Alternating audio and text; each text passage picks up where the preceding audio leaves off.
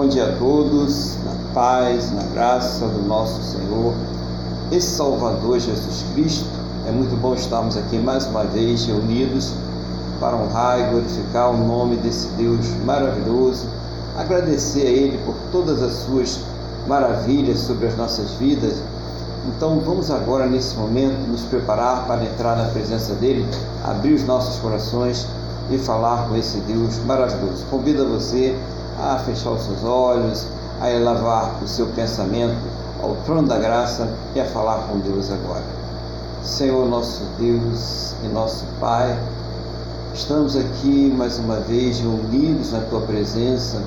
Em primeiro lugar, Senhor, agradecendo por todas as tuas maravilhas sobre as nossas vidas, agradecendo por ser o Senhor, o nosso Deus, o nosso provedor e também, principalmente, através do teu Filho, nosso Senhor e Salvador Jesus Cristo.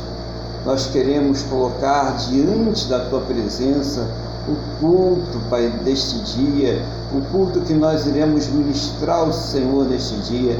Nos prepara, Senhor, purifica os nossos corações, perdoa, Senhor, os nossos pecados em nome do Senhor Jesus para que nós possamos entrar diante da tua presença com confiança, com ousadia, com alegria, sabendo que é o teu Espírito Santo que está falando aos nossos corações, está revelando aos nossos corações.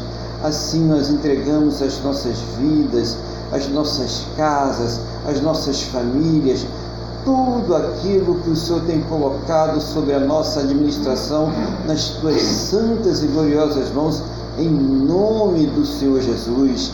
Abençoa esse lar que está participando agora conosco, essa vida, essa família, que a bênção do Senhor esteja sobre todos agora, inclusive aqueles que estão em deslocamento, aqueles que estão na rua, aqueles que estão trabalhando, aonde quer que se encontre essa pessoa agora, que ela seja alcançada pela tua graça, pelo teu amor e pela tua misericórdia em nome do Senhor Jesus.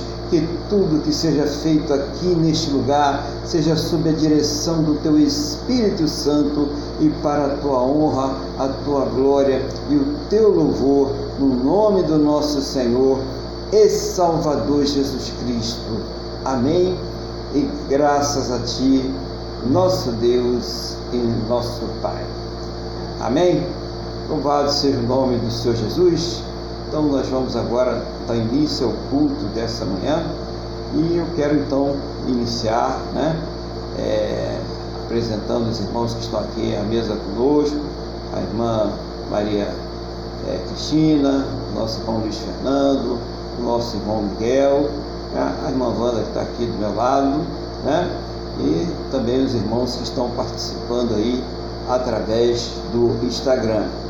Então eu quero pedir nesse momento, né, que o nosso irmão Miguel ele venha trazer aquilo que Deus tem colocado no seu coração nessa manhã para compartilhar com a igreja aquela mensagem, aquela palavra, aquilo que Deus tem falado ao seu coração nessa manhã para compartilhar com a igreja no nome do Senhor Jesus. Irmão Miguel, a paz do Senhor Jesus, um bom dia e o irmão está com a palavra em nome do Senhor Jesus. Dia a palavra de hoje ela se encontra no livro de Marcos, capítulo 2, versículo 8 ao 15. É do paralítico. Marcos capítulo 2, né? É, Marcos 2, versículo 3 e 5. 3 ao 5. Paralítico de Cafarnaum.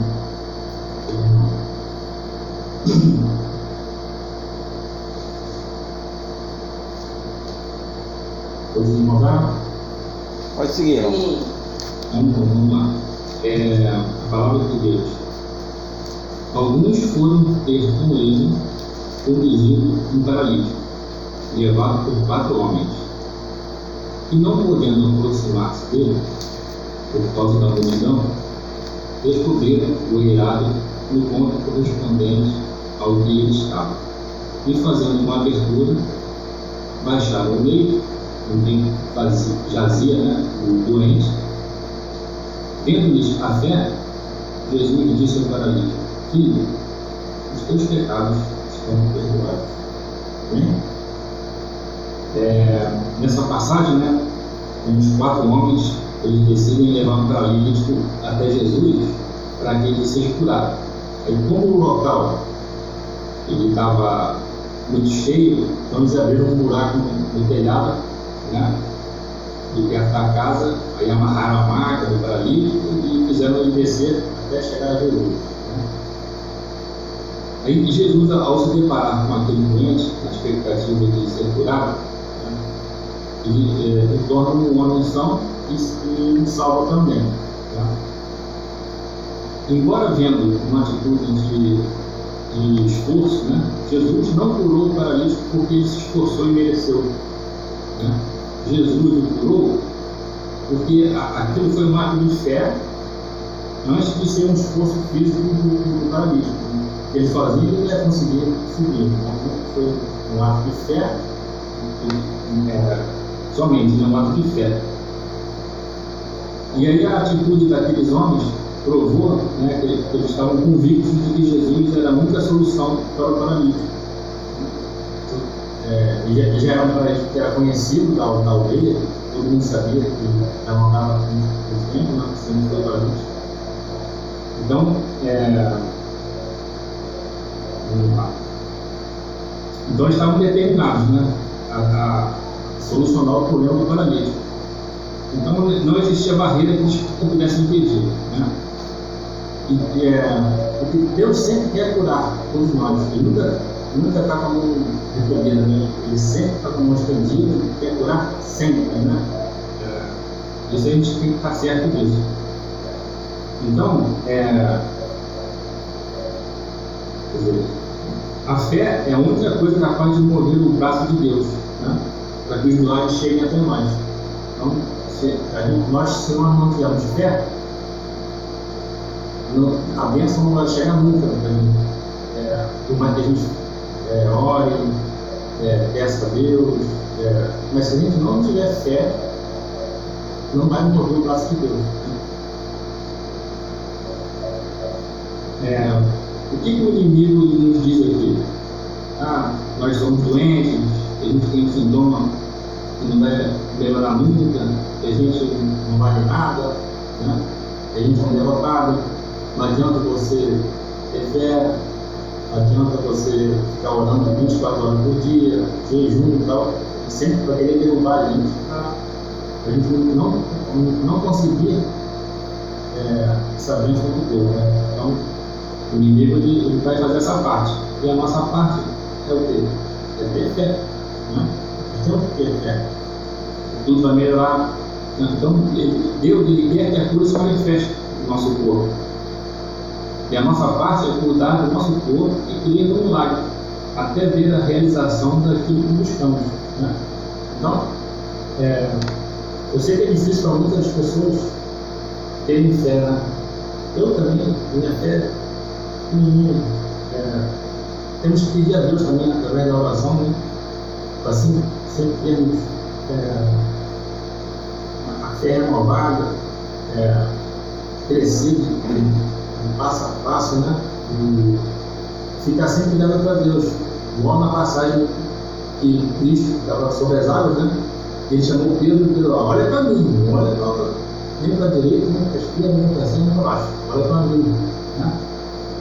E aí Pedro, no primeiro momento, ele olhou só para Jesus e esqueceu o resto que estava em volta dele, estava do ar, batendo. E ele foi, né? Estava andando também sobre as águas.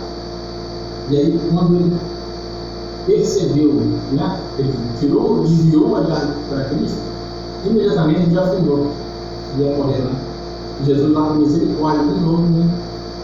pega ele e tira ele do, do fundo do, do mar, estava já morrendo.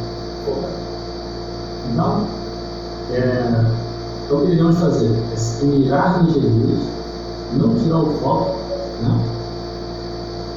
por mais que tenha gente se perturbando, familiares também, a família também, às vezes, né, dentro, dentro de casa começa a contenda. Né?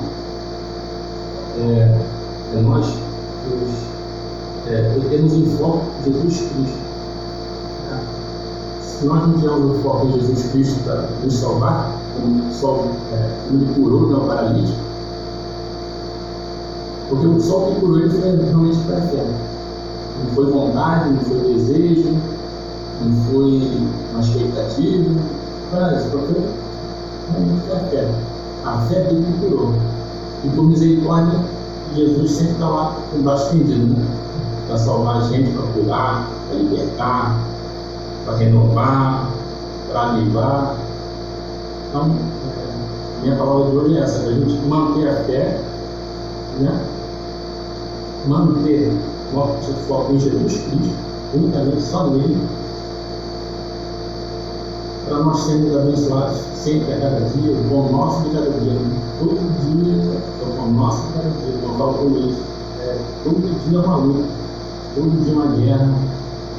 É, gente chora, gente ri, vai atrás do trabalho, mas a gente sempre tem que a Deus. Deus, nós não somos ninguém sem, sem a tua ajuda. Nós não somos nada sem a ajuda de Deus, né? sem a bênção de Deus. Então, a pessoa que se acha o suficiente, que se acha PHD, doutor, o que ela faz, às vezes ela provavelmente ela sempre esquece de Deus, né? acha que ela é o suficiente e nada vai acontecer. Né? Mas, se nós não temos a fé, temos a fé, e essa é, dependência de Cristo, do nosso Pai, a gente não chega a lugar nenhum. Essa é a, então, essa é a palavra de hoje. Amém? Amém. Glória a Deus. Né? Importante aí as palavras de Miguel, é, reforçando a importância da fé, né? E, e, até citando aí aquela fezinha que nem um, um grão de mostarda, né? A fim de que a operação do Senhor Jesus o milagre ele vem acontecer em nossas vidas. E sempre a gente vendo aquele maior milagre, né, que é a presença de Deus. Acho que o maior milagre que qualquer um de nós pode ter é a presença de, de Deus nas nossas vidas. Né? Isso é muito importante. E também, né, é interessante ali que a fé daqueles quatro amigos também foi fundamental, né? Descarregar aquela cama lá, subir o telhado, desmontar o telhado, aguentar o estresse do Pedro lá dizendo o que, que vocês estão fazendo aí, né? Estão desmontando aí a casa e tal, né? E eles não se importar com nada daquilo e seguir em frente. Então o irmão Miguel ele traz para a gente uma mensagem que quando nós temos fé, é, apesar das pessoas que vão tentar é, nos desanimar, é, nos deixar para baixo, querer que a gente desista daquilo que Deus colocou no nosso coração, nós não devemos é, jamais desistir devemos continuar em frente. Então, essa é a importância que o irmão Miguel traz para a gente da palavra de Deus hoje aí nessa manhã. Não tenha fé, tenha fé. É, o próprio livro de Hebreus ele diz: sem fé é impossível que agradar a Deus. Então é preciso que aquele que dele se aproxima saiba que é ele que dá os benefícios àquele que o busca e principalmente, né? É, saiba que ele existe. Né? Então tem muita gente às vezes que até é, duvida da existência de Deus e quer alguma coisa dele. Como você vai conseguir alguma coisa de alguém que você não acredita que existe? Então é preciso, em primeiro lugar, acreditar que Deus existe e depois crer que é Ele que vai abençoar, que é Ele que vai trazer a resposta para a sua vida, seja qual for a circunstância, né? Mas sempre, né? E o irmão, Miguel colocou aí também, é uma coisa interessante, né? Sempre se colocando debaixo da boa, perfeita e agradável vontade de Deus. A gente tem que saber que nem sempre as coisas serão feitas do jeito que a gente espera ou do jeito que a gente quer, mas é do jeito que o Senhor quer.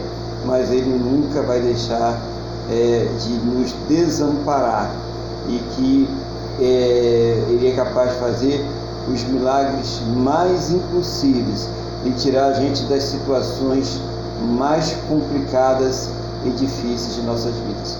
Deus abençoe o irmão Miguel e continue aí também trazendo aí sempre uma palavra edificante para a igreja aí através né, da, da sua boca em nome do Senhor Jesus. Glória a Deus. Então nós vamos agora também dar continuidade ao culto, né?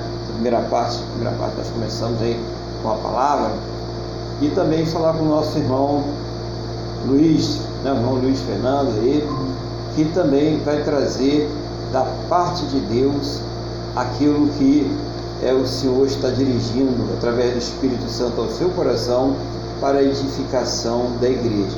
Quero também dar a paz do Senhor Jesus, um bom dia a nossa irmã Jaqueline, que também agora acabou de entrar na mesa aí, né? Está participando aí conosco, em nome do Senhor Jesus, através do Google Meet, né? E também o nosso irmão lá, Igor, né? Está participando através do Instagram, né? Seja bem-vindo aí, em nome do Senhor Jesus. Irmão Luiz, está com a palavra, em nome do Senhor Jesus. Amém, pastor Aguilar. Eu cumprimento a todos com a paz do Senhor.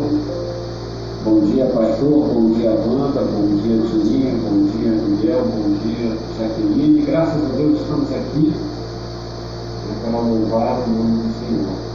Eu, depois de Salmo 5, fazer a breve leitura, Salmo 5 graças a Deus porque estamos aqui nas primeiras horas de, desse dia de domingo, é, recebendo de Deus através do Espírito Santo a palavra dele.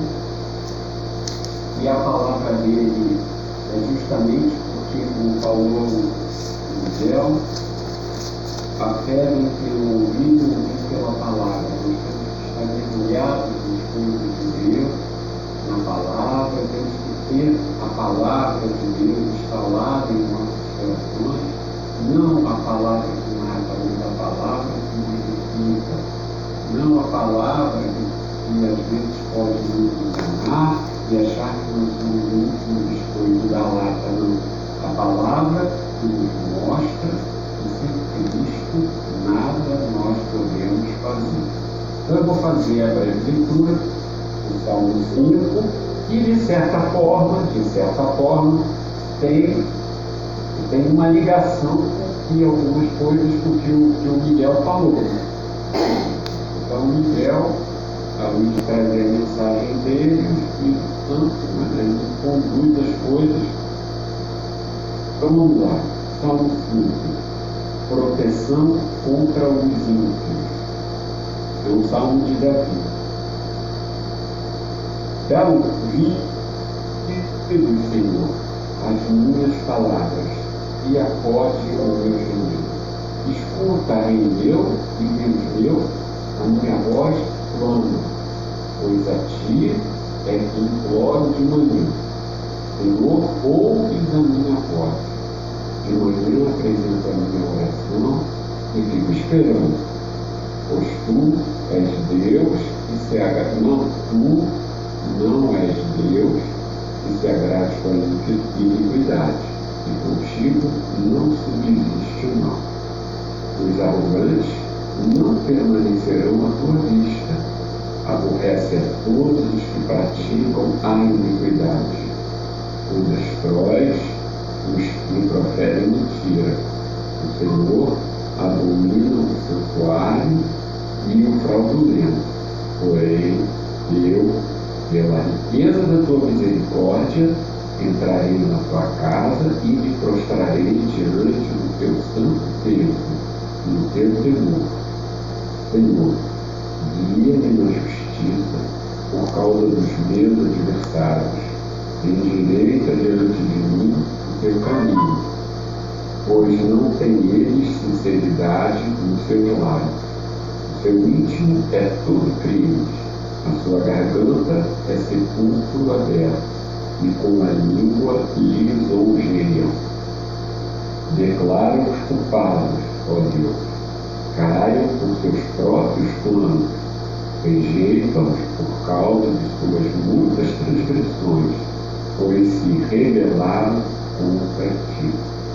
Mas regozijem-se todos os que confiam em ti. Tome de júbilo para sempre, porque tu os defendes, em ti te glorie os que amam o teu nome. Pois tu, Senhor, abençoa o justo, e como escudo os cercas da tua benevolência. Bom, nós formos olhar não é, o livro de Salmos, grande parte desses salmos, dos salmos, é justamente mostra uma coisa muito clara, que é a questão das dificuldades da vida. Então, interpretando esse conjunto, o conjunto de salmos e aplicando nos dias de hoje, não adianta, nós vamos passar pela vida, não existe o evangelho do só vitória. Você sempre vai ter dificuldades, você vai encontrar pessoas que vão tentar atrapalhar a sua vida, mas você mesmo também vai atrapalhar a sua própria vida, você mesmo. É muito fácil a gente apontar o outro e falar, não, esse cara aí, mas vezes, a grande maioria das vezes, nós mesmos é que fazemos mal a nós próprios. Então ele de cara, ele fala uma coisa muito importante que nós precisamos nos dar conta, e ele chega e fala assim, é, de manhã, Senhor, ouves a minha voz, é, de manhã te apresento a minha oração e fico esperando. Então isso é muito importante. Eu outro dia estava conversando com o pastor Aguilar e foi exatamente isso. O pastor Aguilar, o pastor Aguilar falou, não adianta, eu não consigo sair de casa sem antes colocar todo o meu dia diante dele e tudo mais. E isso é uma grande verdade. Né? Nós precisamos realmente colocar todas as nossas dificuldades Lógico, evidente que tem uma sabedoria ao orar que vem com o tempo que você vai realmente se deixando obedecer por Deus, que é o que ele fala aqui mais adiante. E logo depois disso, ele, ele fala assim, olha, porque o Senhor não é Deus que se agrade em iniquidade. Ele começa, como ele tinha muita, muita intimidade com Deus, e ele estava numa situação de, de perseguição, talvez já que tudo indica que seja pelo, pelo rei Saul, e Davi sempre teve um coração igual ao coração de Deus, o Davi ele argumentava bem, olha, o Senhor é o Deus que gosta disso, da, da iniquidade, né, contigo não subsiste o mal. É, é como se ele colocasse tudo isso diante de Deus, né? e também no sentido de fundamentar o pedido, mas no sentido de se lembrar que Deus é o Deus de misericórdia. Deus não é o Deus que se alegra na maldade, de jeito nenhum. Então, é muito interessante como a gente remói dentro da gente, como nós ruminamos dentro da gente as qualidades de Deus e o que, e, e, e, e, Deus, e que nosso Deus abomina. Então, isso é muito importante, essa questão né? da gente colocar de manhã diante de Deus, essa questão que a vida não é só a vitória, pelo contrário, a vida é luta, a salvação se, se alcança por muita luta, não é fácil ser cristão, não estou dizendo que seja impossível, porque vem mais coisa aí. Mas continuando, ele chega e fala no versículo 7: Porém, eu, pela riqueza da tua misericórdia, entrarei na tua casa e me prostrarei diante do teu santo templo, do teu temor. Então aqui começa. Aqui ele fala, mais adiante ele vai confirmar. Começa a antítese, começa a oposição de quem rejeita e de quem se submete a Deus. Aqui começa o oposto. Vocês fazem isso aí que Deus não se agrada, a iniquidade. Mas eu não. Eu me submeto. Eu vou à casa de Deus. Eu coloco o meu coração diante de Deus. Eu peço a Deus para que me revele, através do Espírito Santo dele, que está disponível a nós depois da obra de Cristo, para que me revele as coisas do meu coração, para que para que eu viva o processo da santificação depois do arrependimento simbolizado no batismo, no sincero arrependimento. E ele continua. E ele continua e fala, Senhor, guia-me na tua justiça. Ou seja, viver dentro, viver dentro da justiça de Deus, ser guiado na tua justiça, você conhecer as coisas que Deus abomina e que Deus gosta. E ele fala, por causa, e ele diz, por causa dos meus adversários. Então, é importantíssimo para nós ficar claro quem é o homem de Deus e quem não é o homem de Deus. A verdade, a verdadeira conversão se dá quando nós vivemos uma vida, uma vida segundo Cristo. Então as pessoas falam, não, aquele cara ali, eu não vou com a cara dele, eu não gosto dele, mas ele é homem de Deus.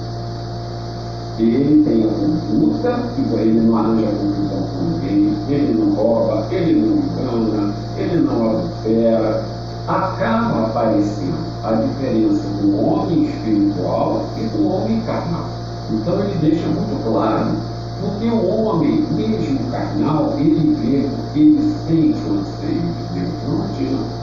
E ele, e ele encerra essa parte, que eu acho muito interessante, que diz, endireita diante de mim o teu caminho, ou seja, não põe direitinho no teu caminho, faz o teu caminho claro para mim, para eu poder seguir. Então é uma coisa no nosso coração, para vamos falar assim, para o coração de Deus. E temos, graças a Deus, tudo como eu já falei, tudo que estiver no livro de Salmos, toda, toda, todas, tudo que você lê no Antigo Você interprete e aplique tudo. Então nós temos o Espírito Santo que nos orienta nisso. E ele fala aqui que eu acho muito interessante quando ele confirma tudo. Ele fala no versículo 10: Declara os culpados, ó Deus, caiam os teus próprios planos, rejeita-os por causa de suas muitas transgressões, pois se rebelaram contra ti. É isso aí, o pecado de rebelião. Por isso, o homem não adianta, ele pode de Deus. Adão, depois que pecou, por desobediência, por desobediência, se escondeu de Deus. Deus é que teve que ir atrás. Como o Espírito Santo de Deus vem hoje a nós, vem nos incomodar. Mesmo o próprio ímpio, ele, ele sabe, ele sabe, aquilo incomoda, ele sabe que ele não está agindo direito mas vai vivendo a vida assim mesmo. E aí acaba como acaba. E vem a antítese, justamente a antítese que é, é se rebelaram contra ti, ao passo que no versículo 7 ele, ele fala assim, é, me prostrarei diante do teu santo templo, no teu temor. Então aqui vem a outra, a outra, o outro antagonismo. Né? Um fala em obediência, em viver em temor, e outra, e o outro fala claramente em transgressão e rebelião. Então é muito interessante, a nossa vida vai ser isso. A nossa vida é um evangelho difícil, é um evangelho que passa a ministrar aos nossos corações. É o evangelho da santificação, antecipado pelo verdadeiro arrependimento. É isso que nós temos que viver. E depois ele vem, não vou mais me alongar, é, ele fala, mas regozijem, regozijem-se todos que confiam em ti, não é? De júbilo para sempre, porque tu os defendes e em ti se os que amam o teu nome. Pois tu, Senhor, abençoa o justo e como escudo os servas da tua benevolência. Olha, a gente pode estar passando o que estiver passando mas se nós não tivéssemos a Cristo, seria muito, mas muito pior. E uma coisa que o Miguel ressaltou, que eu acho muito importante, e que está falando aqui, e a gente às vezes não pega, nós somos felizes. Por isso que ele fala, nós confiamos. Se nós não confiássemos em Deus, as nossas esperanças cessariam na medicina humana mas aqueles quatro homens, não é como falou o pastor Aguilar, né? Imagina, Está todo mundo lá, de repente começa a tirar aquelas palhas todas, começa a desmontar o telhado. Deve ter sido uma confusão. A gente fala assim, mas quando a gente imagina a situação, porque aí a gente percebe a fé dos caras. Né? Jesus falou, está escrito lá, vendo-lhes a fé. Né? E Jesus primeiro olhou a fé dos caras. Né?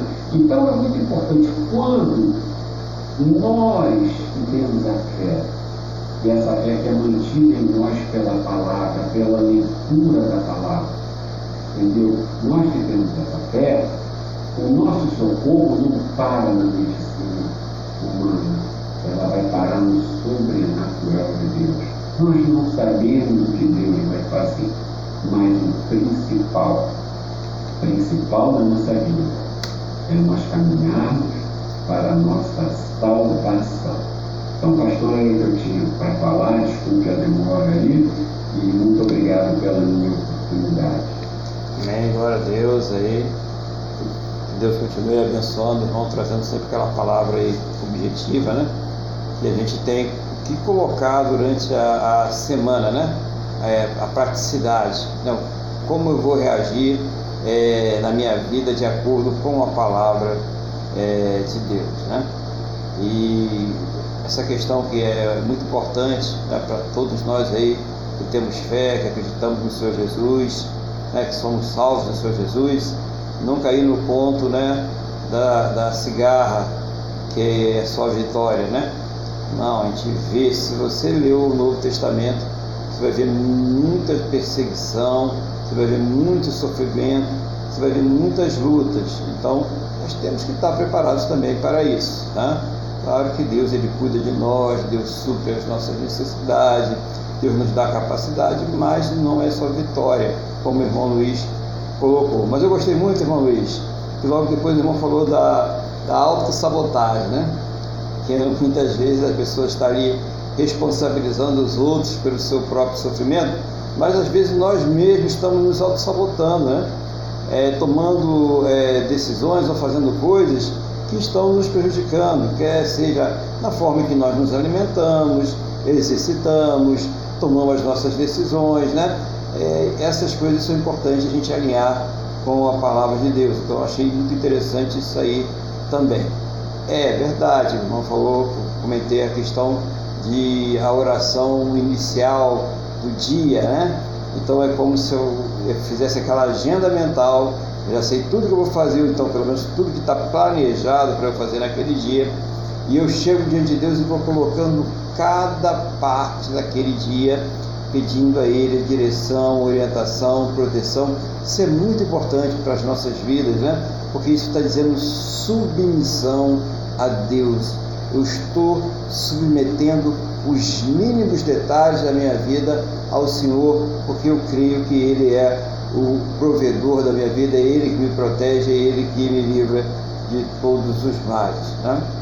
É, também falou aqui sobre a, a, salvação se alcançar por lutas, né? Então, é, o caminho da salvação um caminho estreito, apertado, Jesus já falou sobre isso, e exige que nós estejamos preparados para enfrentar dificuldades, é, enfrentar lutas, né? E uma pessoa que está aí sendo aí ensinada a só ter vitória, né? Que vai estar tá tudo certo, que ela vai amarrar todo mundo, né? Vai ficar tudo quebrado, caído de joelho aos pés dela, e ela vai subir o degrau da exaltação.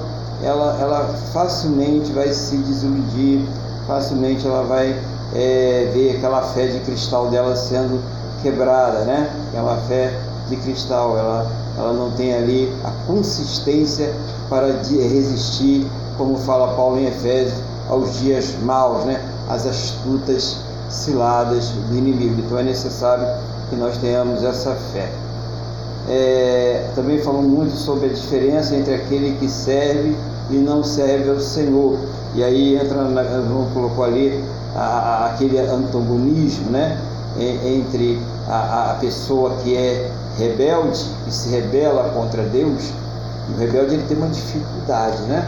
Ele sai lá, ou abre ralas, né? Que eu quero passar e tá tudo bem. E no outro dia ele está lá, oh glória a Deus, glórias ao Senhor Jesus e tal, né? E ele não consegue entender que ele está numa atitude de rebeldia. Por quê? porque ele está dizendo que ele pode servir a Deus da maneira como ele quer e não da maneira como Deus está falando, dirigindo, que deve ser na sua própria palavra. Então, é, essa é uma posição de rebeldia que a pessoa se coloca é, contra a Deus, né?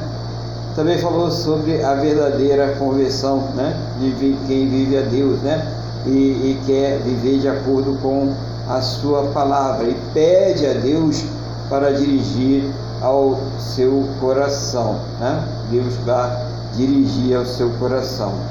Ele falou também da rebelião mais uma vez contra Deus, que é o estado que nós estamos vendo aí a, a humanidade neste momento, as pessoas não entendem o que está acontecendo, né? Elas buscam culpados em todas as coisas, mas elas não conseguem enxergar que essa rebelião deliberada né, e massificada contra Deus, uma rebelião chapa branca, né? uma é, rebelião com a chancela das autoridades mundiais contra o Deus vivo.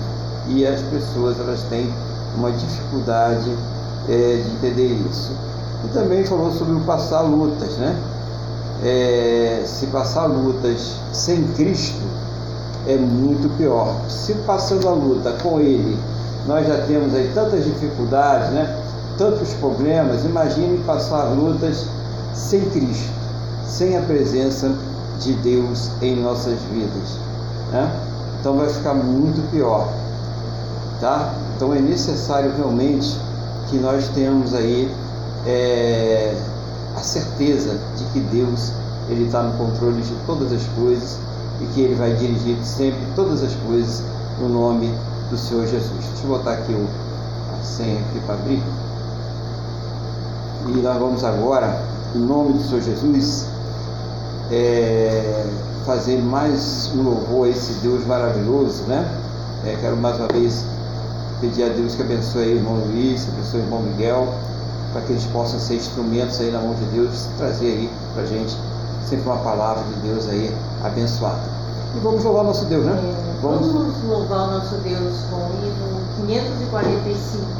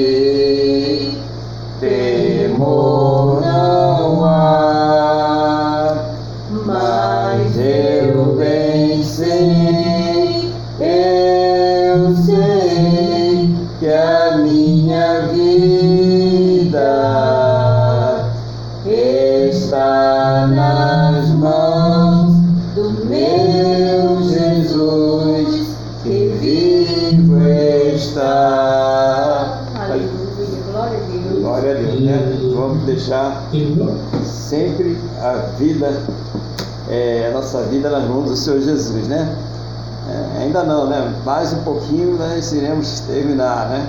Mas é só Jesus que vai decidir quando vai ser esse dia, né, irmão Miguel? Vai chegar lá.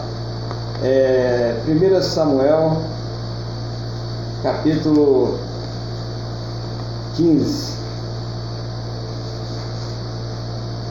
Nós vamos iniciar a leitura a partir do versículo 12, né? Só os dois irmãos aí que estão se juntando a nós aí através do é, Instagram, né? Sejam bem-vindos aí em nome do Senhor Jesus. Deus abençoe a todos aí, em nome de Jesus. Bom, então nós vamos ler a partir do versículo 12. Primeira, primeiro livro, né? Primeiro, não, primeiro livro de Samuel, é, capítulo 15, versículo 12. E diz assim a palavra do Senhor.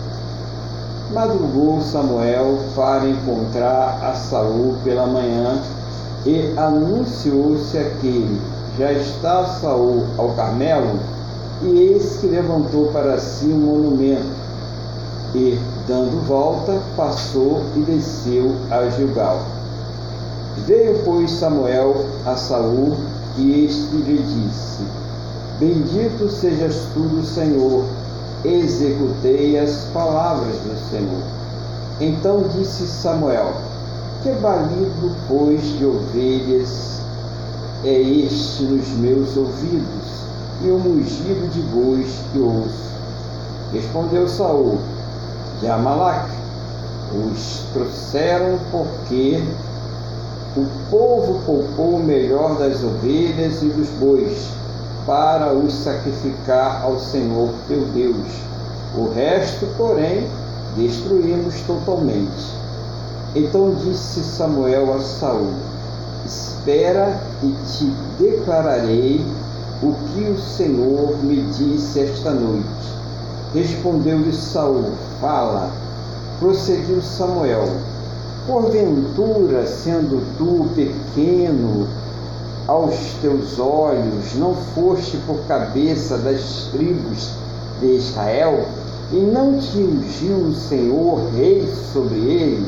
Enviou-te o Senhor a este caminho e disse: Vai e destrói totalmente estes pecadores, os Amalequitas, e peleja contra eles até exterminá-los.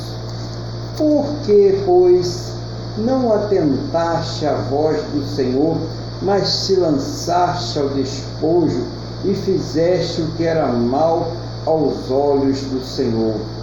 Então disse Saul a Samuel: Pelo contrário, dê ouvidos à voz do Senhor e segui o caminho pelo qual o Senhor me enviou. E trouxe a Agag, rei de Amalaque, e os amalequitas, os destruí totalmente. Mas o povo tomou do despojo, despojo ovelhas e bois, o melhor do designado a destruição para oferecer o Senhor teu Deus em Gilgal.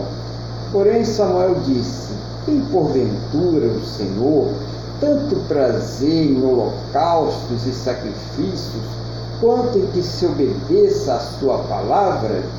Eis que o obedecer é melhor do que o sacrificar, e o atender melhor do que a gordura de carneiros. Porque a rebelião é como o pecado de feitiçaria, e a obstinação é como a idolatria e culto a ídolos do lar. Visto que rejeitaste a palavra do Senhor, ele também te rejeitou a ti, para que não sejas rei. Então disse Saul a Samuel: Pequei, pois transgredi o mandamento do Senhor e as tuas palavras porque temi o povo e dei ouvido à sua voz. Agora, pois, te rogo, perdoa-me o meu pecado e volta comigo para que adore o Senhor.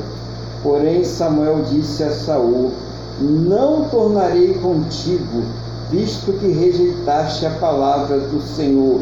Já ele te rejeitou a ti, para que não sejas rei sobre Israel.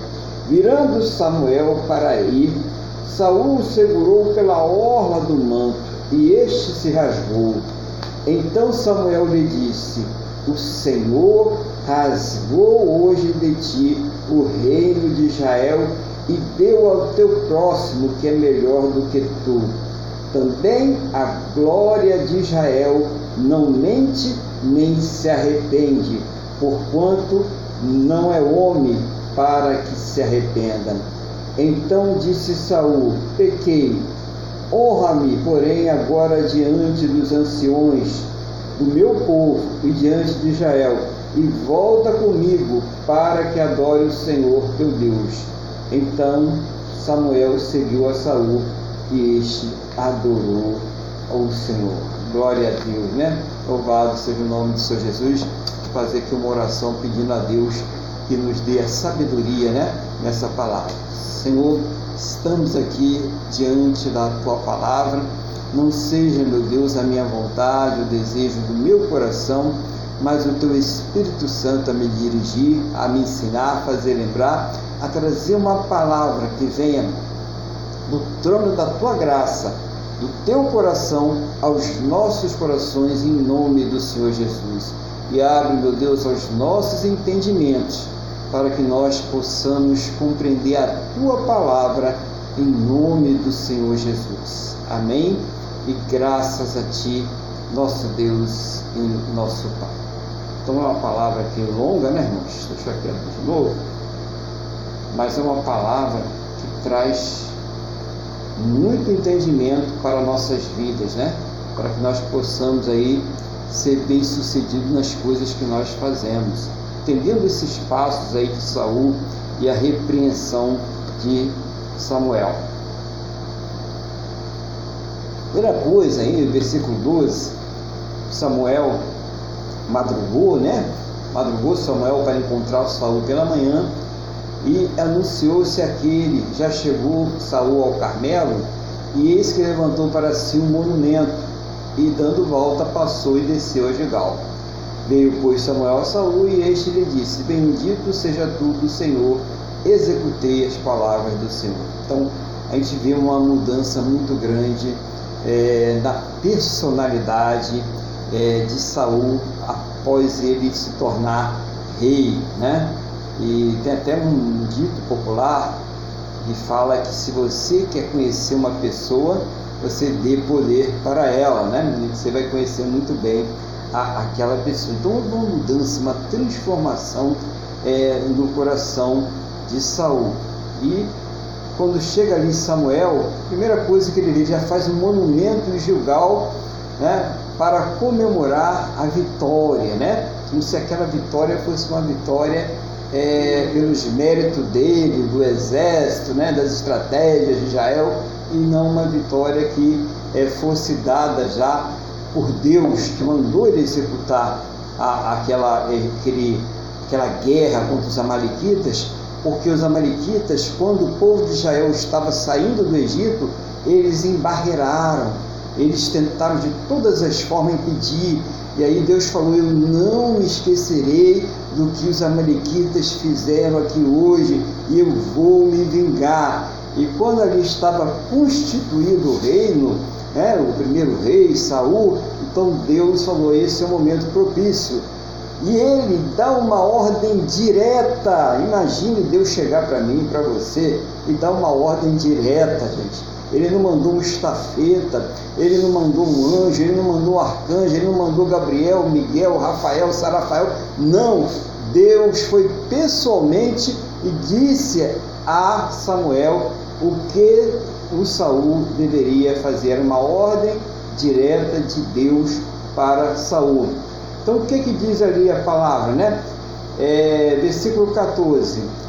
Então disse Samuel: Que balido, pois, de ovelhas é este nos meus ouvidos? E o mugido de bois que ouço. Respondeu-lhe Saúl: De Amalaque. Os trouxeram porque o povo poupou o melhor das ovelhas e dos bois para sacrificar ao Senhor o teu Deus. O resto, porém, destruímos totalmente. Então, primeira coisa para a gente entender, Gilgal foi o lugar aonde foi anunciado que Saul ele seria o rei. E quando ele recebe esse anúncio por parte de Samuel, né, ele é investido é, da unção real por parte de Samuel, ele também recebe é, as advertências quanto às consequências da desobediência, o que iria acontecer caso ele fosse rebelde à palavra de Deus. Então, não havia nenhum engano, ninguém estava sendo enganado, não podia dizer eu não sabia, né? Estava tudo ali já determinado, escrito, né?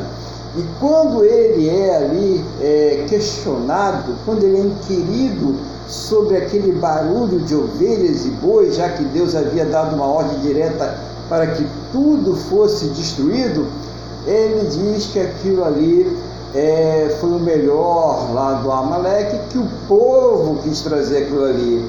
Ora, ele transfere uma responsabilidade né, para né, é, o povo, para aqueles que nada tinham a ver com aquilo, pois a decisão caberia ao rei. Quem foi ungido rei foi quem? O Saul. Né? Interessante a gente ver é, é, é essa, esse posicionamento. Aí diz mais aqui a palavra do Senhor no versículo 16. Então disse Samuel a Saul: Espera e te declararei o que o Senhor me disse esta noite. Respondeu-lhe Saul: Fala. Prosseguiu Samuel: Porventura, sendo tu pequeno aos teus olhos, não foste por cabeça das tribos de Israel, e não te ungiu o Senhor rei sobre ele? Enviou-te o Senhor a este caminho e disse: Vai e destrói totalmente estes pecadores amalequitas e peleja contra eles até exterminá-los. Por que, pois, não atentaste à voz do Senhor, mas te lançaste ao despojo e fizeste o que era mal aos olhos do Senhor?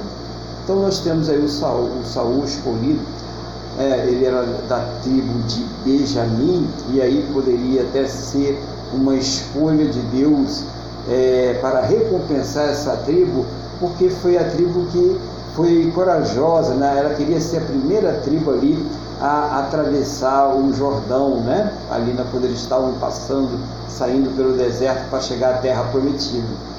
E aí, quando ele fala sobre isso, né?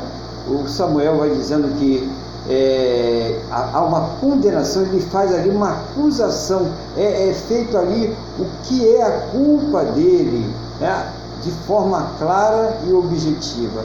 Quando a pessoa ela transgride a palavra de Deus, quando a pessoa ela desobedece a Deus, ela se rebela contra Deus, isso é uma coisa clara e objetiva. Por quê? Porque tudo que Deus requer de nós está escrito na sua palavra. E quando a pessoa deixa de obedecer a palavra de Deus, quando ela vira as costas à palavra de Deus, ela está transgredindo, ela está pecando contra Deus e de uma forma deliberada. Né? Imagine uma ordem direta de Deus, Deus disse faça isso ou não faça isso, e a pessoa de alguma forma se rebelou, desobedeceu a Deus. Né? Então havia ali é uma ordem é, objetiva contra ele e ele não obedeceu, né? Ele recebeu essa ordem que foi bem detalhada, deveria ser exterminado todo o povo, deveria ser exterminado todos os animais, nada deveria sobrar. Mas ele deliberadamente poupou, e ele já mentiu, que ele falou que só poupou o gado, né? Lembra aí, irmãos? Até agora ele só falou que só poupou o gado. Mas nós vamos ver no decorrer da palavra que ele também vai poupar o rei Agag. Né? Olha aí, a pessoa como ela é dissimulada. Né?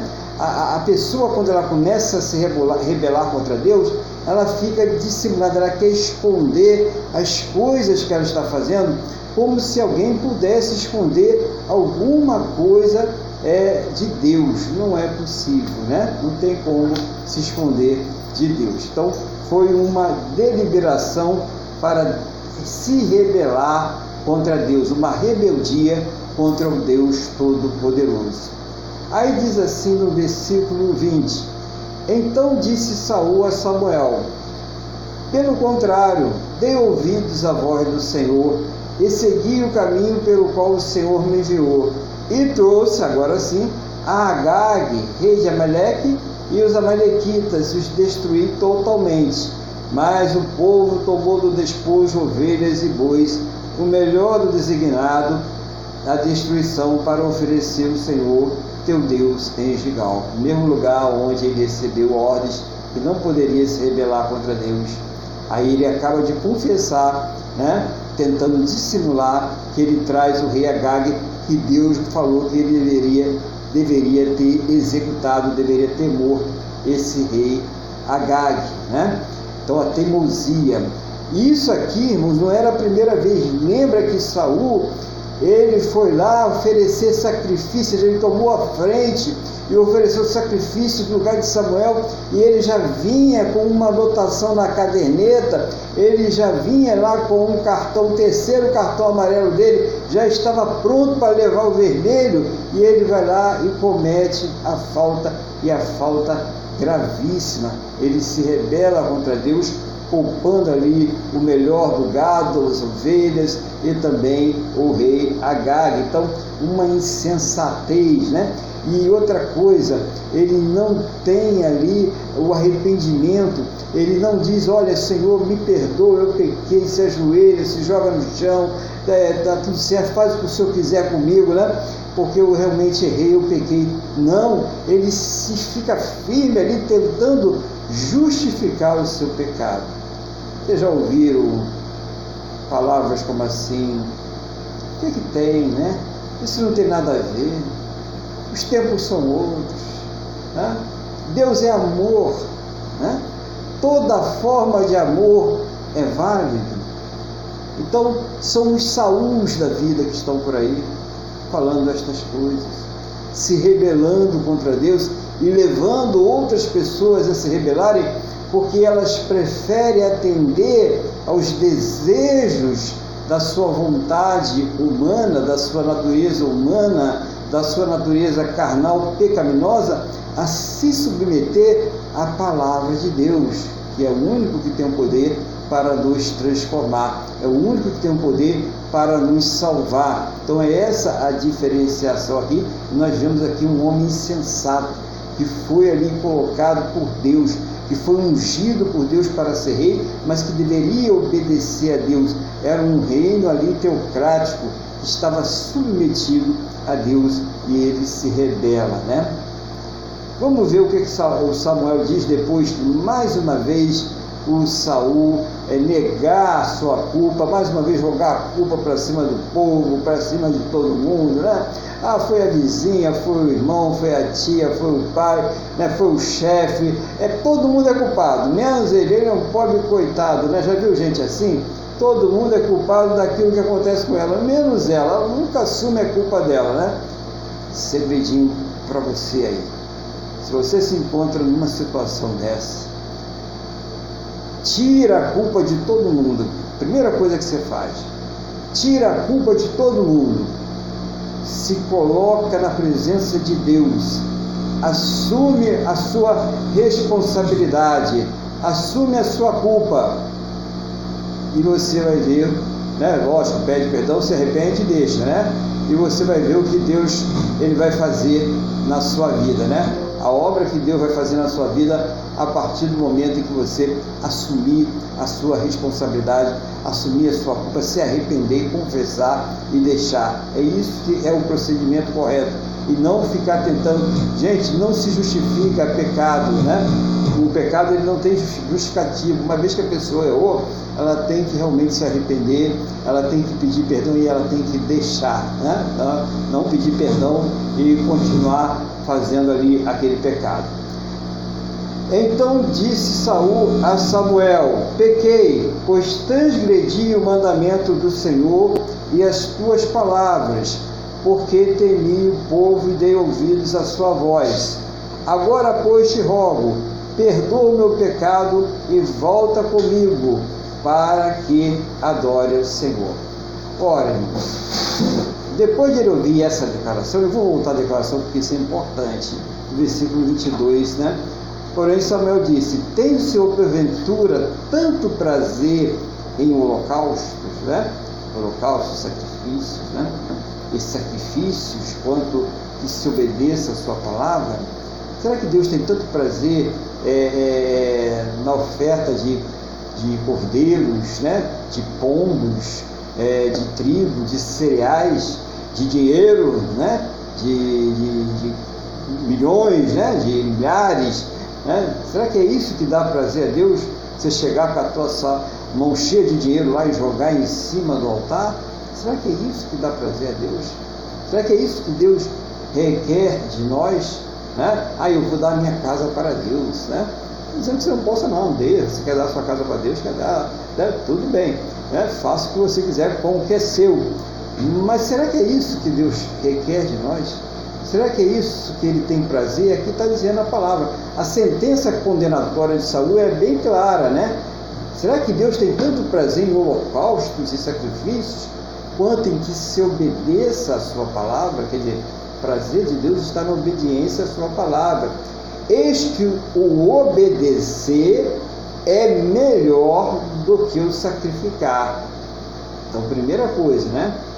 Obedecer a Deus, ou colocar em prática aquela palavra de Deus é melhor do que o sacrificar. E o atender né? Então é aí a parte prática da obediência, né?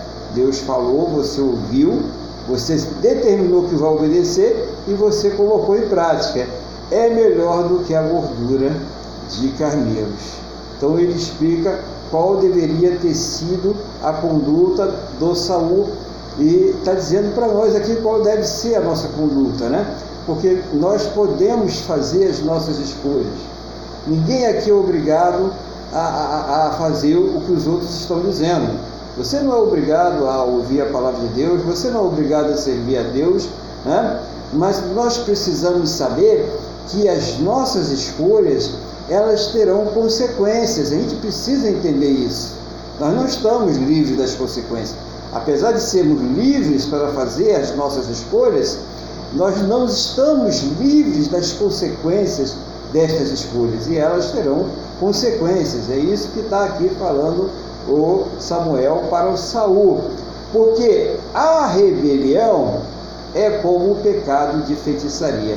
O que, que é o pecado de feitiçaria? É manipular forças espirituais, é, é manipular, é querer adivinhar coisas, é usar espíritos de pessoas mortas, né? E nós sabemos que são espíritos enganadores que fazem esse papel para manipular a, as pessoas, para manipular as coisas.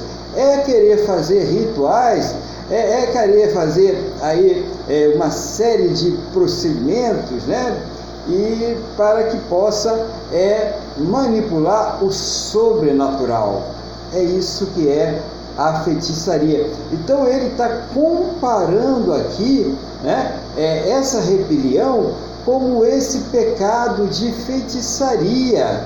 Quando a pessoa é rebelde, o rebelde é feiticeiro, porque ele quer manipular, ele quer fazer com que as forças espirituais trabalhem em favor dele. Então ele diz: Eu, Deus me falou, Deus me disse, tem que ser assim agora, vamos nos seguir. Olha, esse Moisés não está com nada, esse Moisés vai fazer a gente morrer no deserto, ele vai fazer a gente morrer de sede. Então, esse é o rebelde, ele chama para si como se ele tivesse o poder de manipular as coisas espirituais e como se ele tivesse um acesso direto a Deus, quando ele, na verdade, não o tem. Esse é o rebelde. Como a gente tem rebeldes por aí? Pessoas que estão aí desdenhando da palavra de Deus e manipulando, usando as pessoas, né? Pessoas que não conhecem a palavra de Deus ou pessoas que se deixam dominar pelos objetos do seu desejo, são fácil presas para esse tipo de rebeldes, de manipuladores. Então, importantíssimo a gente entender esta coisa aqui dentro da palavra do Senhor, né? E além dessa rebelião, né, que é o pecado de feitiçaria, ele também fala da obstinação. O que é obstinação? É o, é o camarada que é teimoso, né? Que ele teima.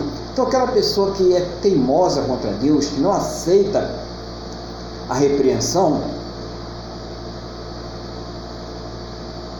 ela acaba sendo também é, uma pessoa idólatra. Né? Ele diz aqui, é, idolatria e culto a ídolos do lar, visto que rejeitaste a palavra do Senhor. Aí vem uma sentença dura, mas dura mesmo, né, para Saul, por causa do orgulho de Saul.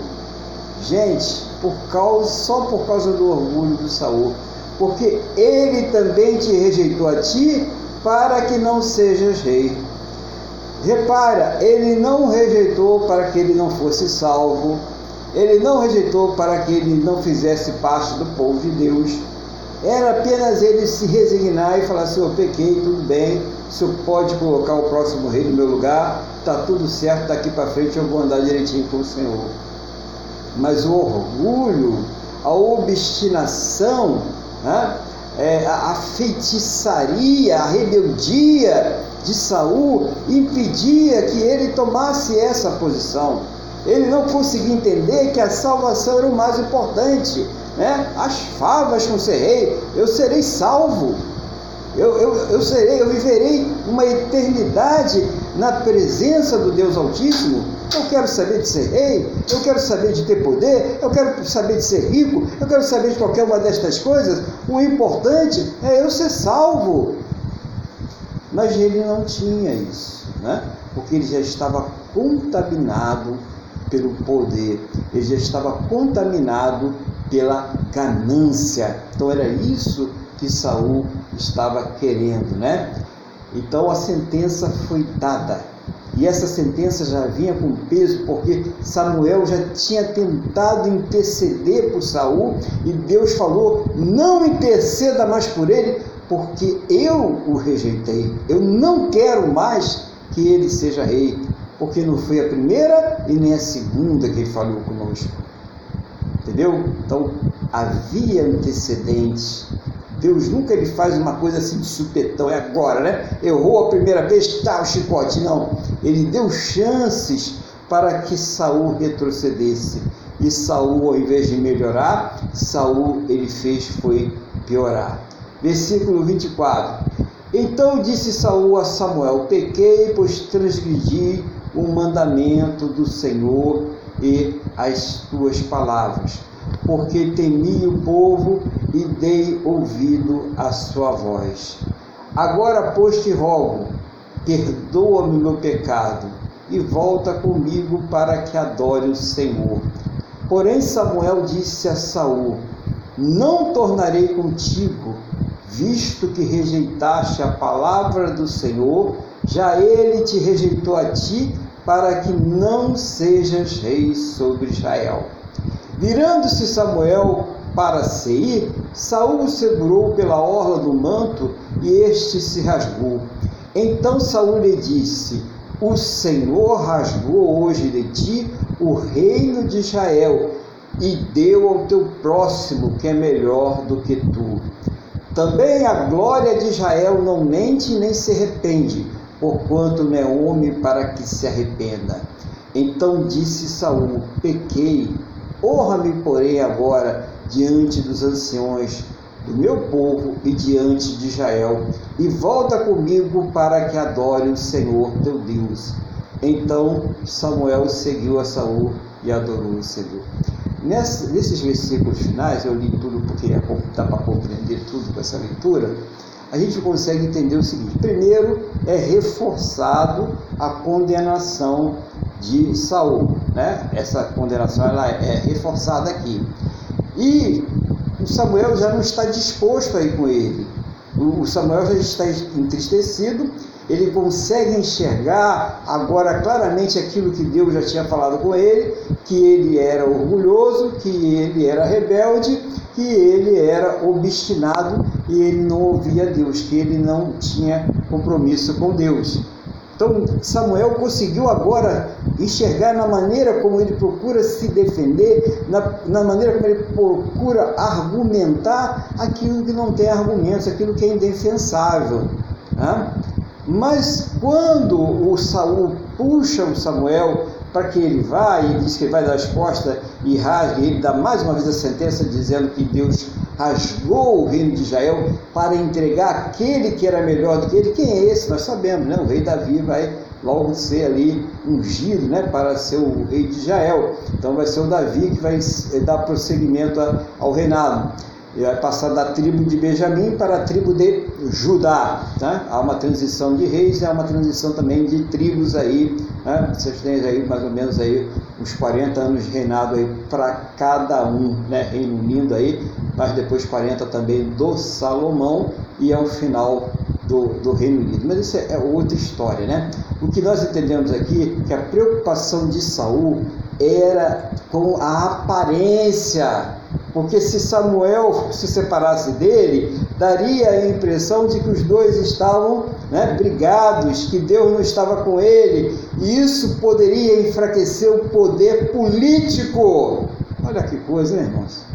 Poder político, um homem que tinha Deus na sua, né, no seu ministério, na sua vida, ajudando ele, auxiliando ele, lutando as suas guerras, orientando ele em todas as coisas Agora ele está preocupado com o poder político, com a aprovação popular, com o que, o povo pensa. Né? Olha como ele, ele se tornou um homem medíocre diante de Deus. Por isso Deus rejeitou ele. Né? Então Samuel foi, mas não foi por vontade própria, ele foi apenas para que não houvesse mais uma situação embaraçosa, mas ele decretou é o reino foi rasgado, vai ser dado a outro que é melhor do que você. O pior dos erros aí, né? Além de tudo aquilo que fez, que ele foi condenado, Deus não condena ele a, a sair do meio do povo, Deus não condena ele à perdição, ele não, naquele momento ele não estava perdendo a sua salvação, ele apenas estava sendo destituído do cargo de rei por ter sido considerado por Deus inapto para isso. Então, muitas vezes a pessoa ela pode ser considerada Deus inapta para algum cargo, para alguma coisa, né? Às vezes na igreja, às vezes até na vida secular. Mas isso não quer dizer que Deus virou as costas para você. Isso não quer dizer que Deus tirou a tua salvação. É só você aceitar a disciplina. É, o mais importante é ser salvo. O mais importante é permanecer na presença de Deus. O que adianta você querer manter um cargo, manter uma posição e perder a sua salvação? De que adianta isso na sua vida? Melhor entrega. Deus falou, não quer, tá bom, vou obedecer a Deus. Vou fazer aquilo que Deus quer. É, eu, eu assumo a minha responsabilidade, eu assumo a minha culpa, porque se você insistir, além de você estar se prejudicando, você está prejudicando aos outros e isso também será acreditado na sua conta. Então, ouça a repreensão de Deus, porque Ele só repreende e castiga aqueles a quem ele ama. Então, se Deus repreendeu, né? Querido, minha querida, meu irmão aí, baixa a cabecinha e peça perdão a Deus. E, e, e peça misericórdia a Deus. E deixe Ele agir na sua vida.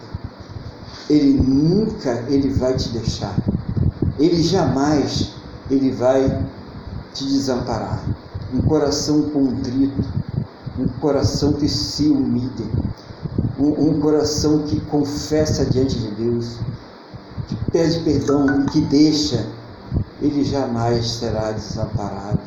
Pelo contrário, Deus vai fazer que nem o pai daquele filho pródigo abrir os braços e receber esse filho com todo amor. Que essa palavra ela tenha trazido paz ao seu coração que essa palavra tenha trazido direção para o seu ministério, para a sua vida, para a sua família. Saiba que Deus está cuidando de você e que, por pior que seja a situação, por mais difícil que ela pareça, Deus ele tem uma saída para você. Que Deus te abençoe. Eu vou passar agora a palavra para o nosso irmão Luiz, para que ele faça as considerações que Deus estiver colocando no seu coração, em nome do Senhor Jesus. Amém, pastor. É, eu, vou, eu, eu, vou falar assim algumas coisas que eu achei importante reforçar, né? E, então vamos lá, no, no versículo 17 eu achei o máximo. Prosseguiu Samuel, porventura sendo pequeno aos teus olhos, não foste tu cabeça das tribos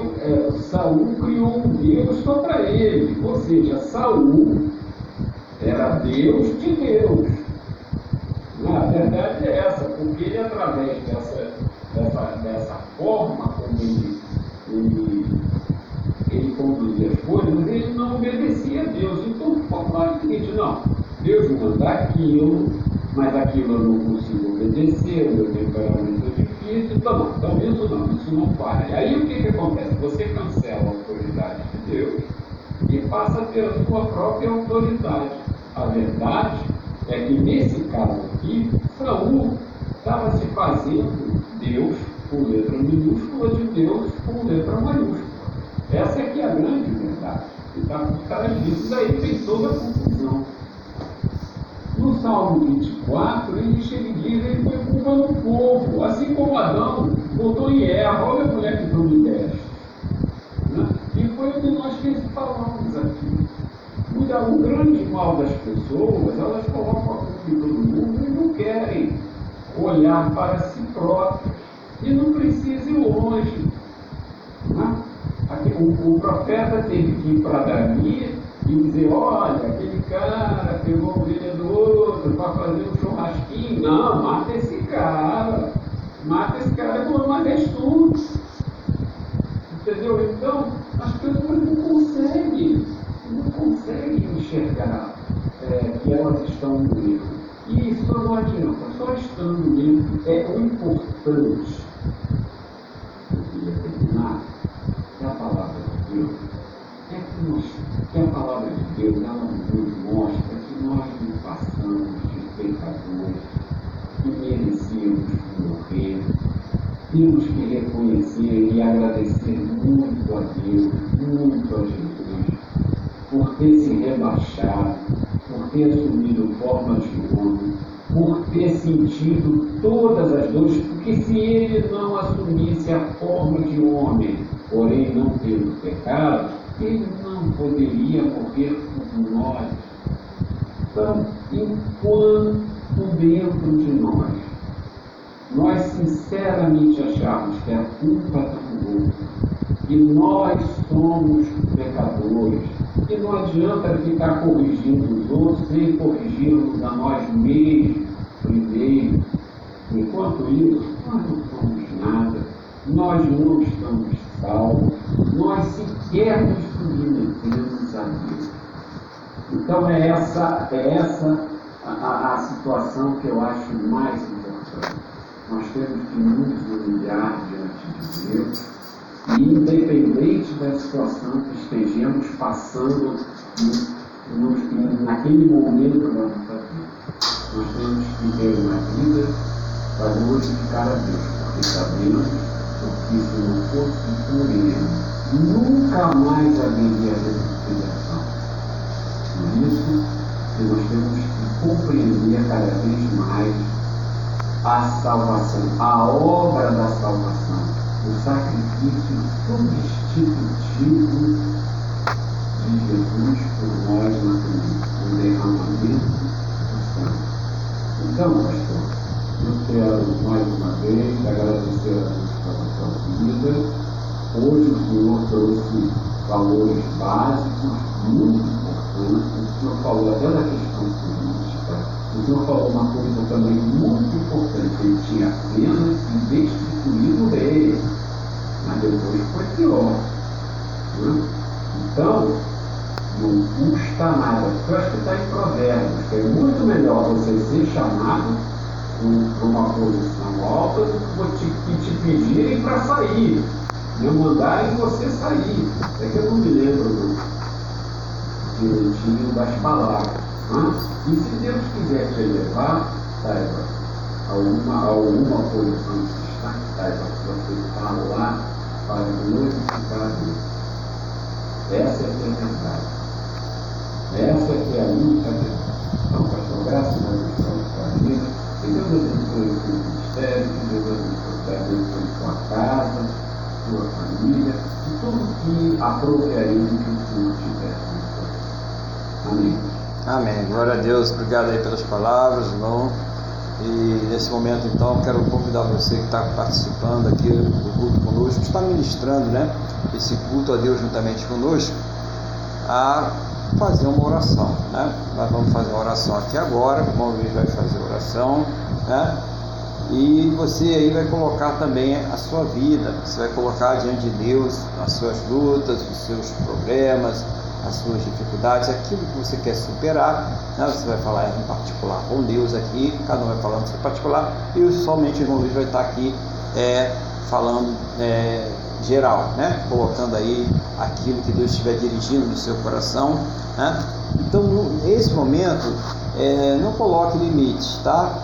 é as coisas pequenas, as coisas médias, as coisas grandes, as coisas importantes, as coisas que até você não acha importante, mas coloca diante de Deus, porque tudo fica melhor quando Deus está no meio, quando Deus toma frente. Então tudo pode ficar melhor, pode melhorar. Então coloque tudo nas mãos do Senhor, aproveite essa oportunidade. Ah, eu estou com um familiar que está no CTI, que está muito grave, os médicos disseram que estão só esperando aí é, passar o tempo, né? E vai embora. É, mas Deus pode revogar, né? Não estou dizendo que ele vai revogar, né? Deus é soberano e Deus sabe o que é melhor para nós. Mas ele pode sim revogar. Então, quanto à esperança, né? Quanto à vida, há esperança. Então, vamos orar, vamos buscar, vamos acreditar. Né? Pessoas que estão vivendo problemas aí, é, estão precisando de fonte de renda para o sustento, sustento da casa, da família. Coloque, não é pecado pedir a Deus para ajudar nessa área, não. Não é pecado pedir a Deus para dar socorro, pelo contrário, peça a Deus sim socorro nessa área. Peça para Ele te ajudar. Você não está sendo ganancioso, você precisa ter o seu sustento, você precisa ter o sustento da sua família. Peça a Deus sim, coloca diante de Deus. Você que está atribulado no seu trabalho, está aparecendo um monte de coisa, você não sabe como fazer e tal Coloca diante de Deus as, as mínimas e as máximas coisas. Coloca diante de Deus todas as situações e deixa Deus agir, deixa Ele ser Deus na sua vida. Então vou passar agora a palavra para o irmão Luiz, ele vai orar, Deus sempre coloca as intercessões que Deus dirige ele, né, pelo país, pelas pessoas, é aquilo que Deus dirige, mas você também vai estar orando e falando com Deus. Você não vai ficar calado aí não, tá? Encalada. Você vai falar com Deus, vai colocar diante de Deus aquilo que está passando em nome do Senhor Jesus. Amém? Combinado assim? Então vamos orar, irmão Luiz? Irmão, está com a palavra em nome do Senhor Jesus. Amém, pastor Aguilar. Então vamos projetar o fundo, né? Vamos, vamos imaginar estamos ao, aos pés de Cristo. Senhor nosso Deus, nosso Pai, em nome de Jesus, nós te agradecemos por mais esse culto, te agradecemos pela, pela palavra que foi aqui ministrada. E que essa palavra que foi aqui ministrada cumpra em nós o teu desejo de dia a dia e transformando nosso coração através da ministração da palavra pelo teu Espírito Santo. Senhor, nós queremos o nosso coração transformado, nós queremos o nosso coração sarado. E por isso poderemos viver o processo de santificação que se completará quando estivermos contigo. Muito obrigado por esse culto, que nos fez muito bem, e nos faz muito bem. Reconhecer que só tu és Deus, que dependemos de ti, e graças te dou pela tua infinita misericórdia. Senhor, em nome de Jesus, colocamos todos estão diante de ti, colocando todas as suas manzelas, todas as suas dificuldades, problemas de casais se separando, vícios, temperamento ruim, é, todo tipo de, todo tipo de emprego, não saber se cumprir, todas as nossas angústias e aflições nós colocamos em ti. Questões de saúde. Estamos colocando diante de em oração. E sabemos que o Senhor vai nos responder. O Senhor é o Deus que sustenta tudo. O Senhor é o Deus que nos sustentou e que pela tua misericórdia nunca adotou mediante, nunca adotou como filhos,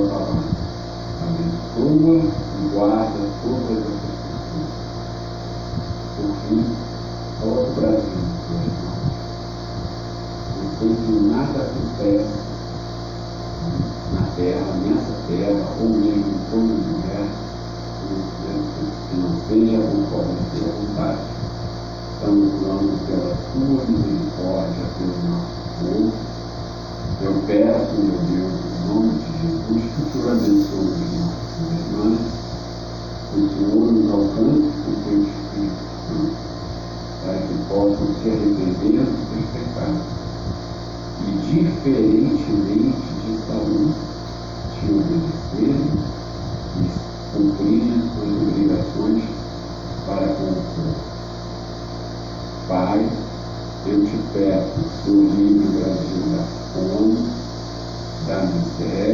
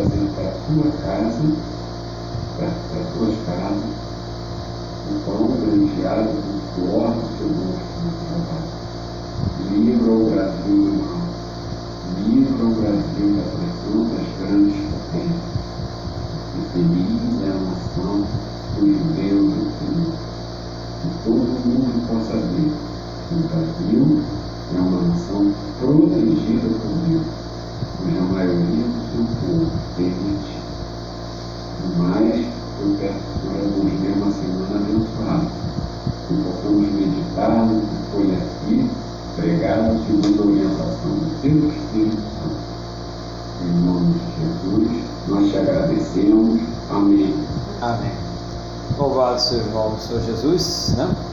Então, mais uma vez, estivemos aqui reunidos para honrar e glorificar o nome desse Deus é, maravilhoso, né? Que nos salvou e que tem nos proporcionado a todas as nossas necessidades, a todos os recursos para que nós possamos viver nessa terra.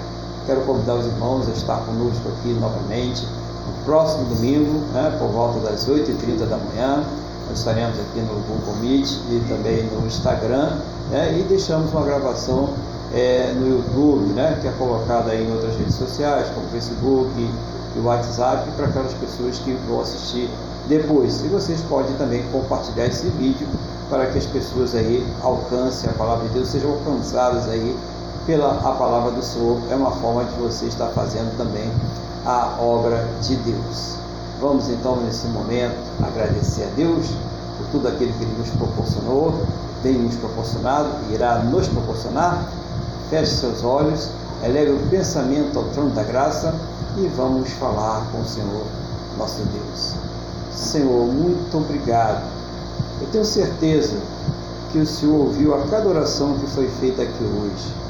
Eu estou em concordância com a oração do irmão Luiz, de cada irmão, cada irmã que orou, que colocou aí os seus propósitos diante da tua presença.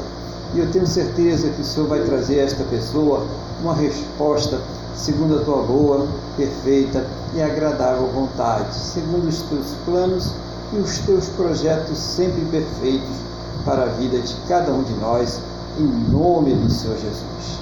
Que todos possam ter um final de domingo muito abençoado na tua presença, junto aos seus familiares, junto aos seus.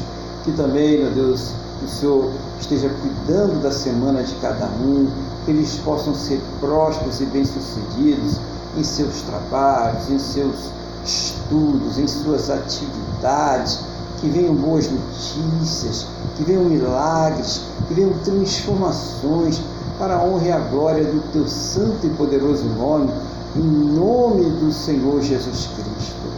E ao término deste culto, leva todos aos seus destinos em segurança, livra, ó Pai, de todos os males e que esta bênção ela seja estendida a todos aqueles que próximo a nós estiverem, em nome do Senhor Jesus. Abençoa, meu Deus, o teu povo, abençoa, meu Deus, a tua igreja, é o que eu te peço, na mesma fé, na mesma concordância, com todos que estão orando comigo neste momento, no nome do nosso Senhor e Salvador Jesus Cristo. Amém? E graças a Ti, nosso Deus e nosso Pai. Amém, irmãos? Louvado seja o nome do Senhor Jesus. Vamos receber a bênção, então, em nome do Senhor Jesus. Que o amor de Deus, que a paz e a graça do nosso Senhor e Salvador Jesus Cristo e que a comunhão do Espírito Santo de Deus esteja sobre todos. E a igreja diz: Amém. Glórias ao Senhor Jesus. Que você, juntamente com a sua família, tenha uma semana aí cheia de bênçãos, de paz, de alegria, de realizações, em nome do Senhor Jesus. Um bom domingo e a paz do Senhor Jesus.